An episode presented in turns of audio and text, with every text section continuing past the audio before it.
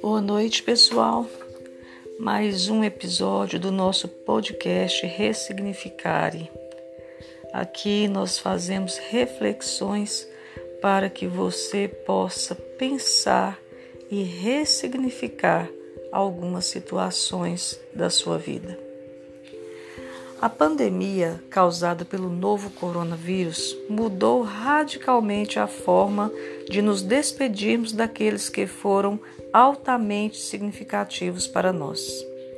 Além disso, esse momento que já era naturalmente doloroso ainda se tornou mais difícil por estar muito solitário.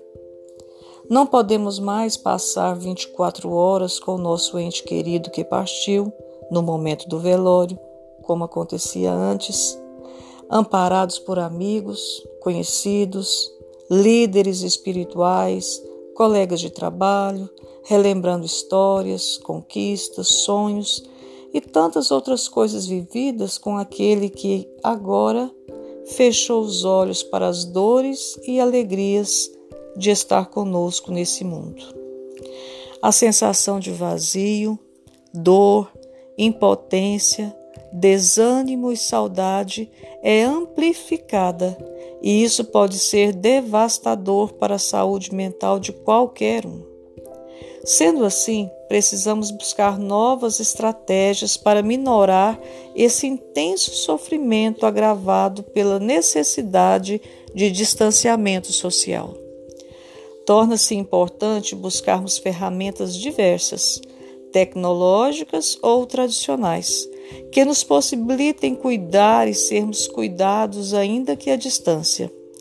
Chamadas de vídeo, de áudio, cartas, telefonemas são formas de demonstrar carinho, companheirismo, empatia, afeto e disposição para servir. Se você quer cuidar de alguém que está vivenciando luto nesse contexto pandêmico, saiba que já será de grande ajuda oferecer ao outro a oportunidade de expressar a sua saudade, respeitando o tempo que for necessário para que ele consiga elaborar o luto que está sendo vivenciado. Se você é o enlutado, lembre-se: o processo de enfrentamento do luto é algo particular. Não se apresse e não se culpe, porque amigos, ainda que bem intencionados, estão dizendo que já é tempo de melhorar.